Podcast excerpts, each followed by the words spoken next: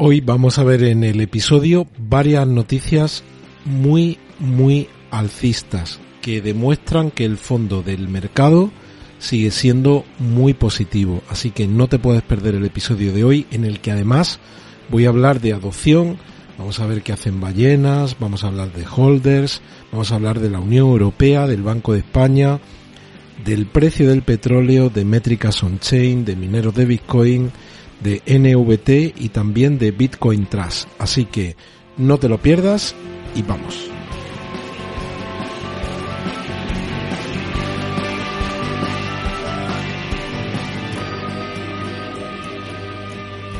Bueno, pues 21 de diciembre de 2021, hoy el día de la esperanza, porque mañana es la lotería de Navidad, mañana será el día de la salud, porque es lo que nos quedará después de que como con mucha probabilidad no toque el premio, pero por lo menos hoy tenemos la esperanza de que mañana nos toque el gordo de la lotería de Navidad. Así que tenemos una hora de una esperanza increíble, porque yo creo que más de uno hoy ha comentado en el café, o, oye, si mañana nos toca el gordo, bueno, pues todavía tenemos esa esperanza. Vamos a cruzar los dedos a ver qué ocurre mañana. ¿Y qué es lo que tenemos ahora mismo? Pues tenemos un rebote de los mercados tenemos un rebote de los mercados, los, la bolsa de Madrid está subiendo un 1,32, el alemán un 1,23, el Eurostock sube un 1,48, bueno, el CAC 40 francés sube un 1,16, están todos los mercados en positivo. Vemos como Bitcoin también está dibujando aquí una vela verde y está en 48.864. También tenemos una recuperación del precio para Shiba Inu que está en 32.70 y viendo lo que está haciendo las cripto de mayor capitalización vemos como Bitcoin sube un 6.67, Ethereum crece un 5.81, BNB un 3.55, Solana un 6.20, Cardano un 4.15, XRP un 6.88, Terra Luna que está como un tiro marcando sus máximos un 13.80, Avalanche un 14.84 y bueno, vemos como SIBA también está por encima de los dos dígitos. Ya sabéis que venimos de estar muy castigados. Nos metimos aquí en esta caja que yo había dibujado como escenario pesimista para final de diciembre. De momento hemos salido de aquí, estamos en 32 en 32.70 aproximadamente, 32.01 nos da CoinMarketCap, con un crecimiento por encima de los dos dígitos. Polygon también está teniendo un comportamiento fantástico, un 15.79. Y, y, veis cómo, y termino con esto, Cristo.com está creciendo un 7.25. En este listado de CoinMarketCap, que tenéis el enlace en la solapa de más información, ya hay 202 suscriptores que están haciendo este seguimiento que hacemos aquí, que todas las semanas repasamos cuáles son las criptos de mayor capitalización y que a la medida que pueda, pues quiero ir completando análisis y subiéndolo al canal. Bueno, ¿y qué tenemos por aquí? Vamos a empezar con una noticia de adopción, una noticia que dice que la primera mm, ciudad en Estados Unidos que va a añadir Bitcoin como, bueno, va a dar la opción de que los salarios se reciban en Bitcoin para esos empleados públicos de, de ese ayuntamiento es la ciudad de Jackson, en Tennessee.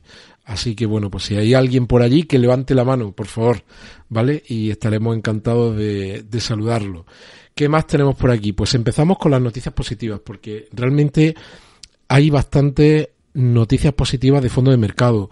Y no, como sabéis, los que me estáis escuchando, no es una excepción. Ya venimos hablando de ese fondo de mercado en los últimos días. Mira, repito el artículo de ayer, día 20 de diciembre, porque habéis visto cómo las ballenas de SIVA en todo este ecosistema Ethereum ocupaban el tercer lugar después de este cajón desastre en el que se meten los tokens no mayoritarios en el que están las ballenas. Luego estaba FTX y luego estaba SIVA con 1.404.000.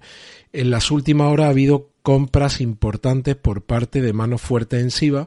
Este es un dato real ahora mismo, un dato on-chain, y veis cómo SIVA ha pasado a ser la, la cartera más importante ahora mismo en, en, en el ecosistema Ethereum con 1.728.000 dólares.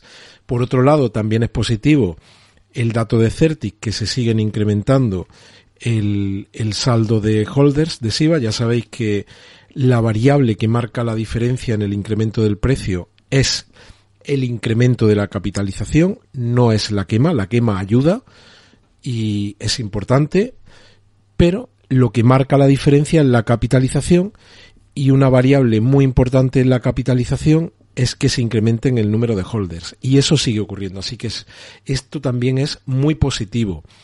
¿Qué más tenemos por aquí? Bueno, pues una noticia que os la voy a dejar, que la Unión Europea retrasa hasta 2024 la aplicación de la norma sobre Bitcoin y otras cripto y dice que aquí que la norma que el mercado ansía para que puedan prestarse servicios de criptoactivos con respaldo legal sigue cocinándose en la Unión Europea y de momento pues tendremos que seguir esperando hasta 2024. Os dejo la noticia para que la veáis. También una noticia, en este caso que afecta a España, se inició un plazo, yo lo traje en algún episodio, para que se registrasen exchanges e intercambios que, que vayan a operar en España y falta un mes para que se inscriban esos exchange y esos wallets en el Banco de España. Así que cuando termine todo este plazo y haya una comunicación formal del Banco de España, yo la traeré. ¿Qué más tenemos por aquí? Esto es otra noticia positiva. Ya sabéis todo el jaleo que tenemos con la nueva variante, los confinamientos. Holanda eh, tiene restricciones muy fuertes hasta el día 14 de enero. Está pasando en otros países. Aquí en, España pues también se está, se está hablando en Cataluña de nuevas restricciones. Al final eso tiene cosas muy negativas, pero una, una cosa positiva que nos puede ayudar a contener la inflación y que no es un tema que va a depender necesariamente de medidas que puedan tomar los bancos centrales, como ocurrió con el de Inglaterra, que subió los tipos hace unos días, es que como veis el precio del petróleo, precisamente por esta por estos confinamientos, estos cierres, esta incertidumbre, pues había estado en máximo en octubre en 83,54. Estoy dando como referencia el barril Brent. Hay otro barril que es el de, el de la OPED, pero bueno, este sirve como referencia también. Y veis cómo de momento está ya en valores de 73 y todo esto sigue igual, pues probablemente lo veamos por, por debajo incluso de los 70 dólares eso va a suponer, en la medida que se traslade a los precios de los combustibles, un respiro para la inflación y esto es una noticia positiva, porque al final esto es como una reacción en cadena. En la medida que la inflación afloje un poco, es probable que también los bancos centrales dilaten algunas de las medidas y estoy pensando fundamentalmente en las subidas de tipo. ¿Te está gustando este episodio? Hazte fan desde el botón apoyar del podcast de Nivos. Elige tu aportación y podrás escuchar este y el resto de sus episodios extra. Además, ayudarás a su productor a seguir creando contenido con la misma pasión y dedicación.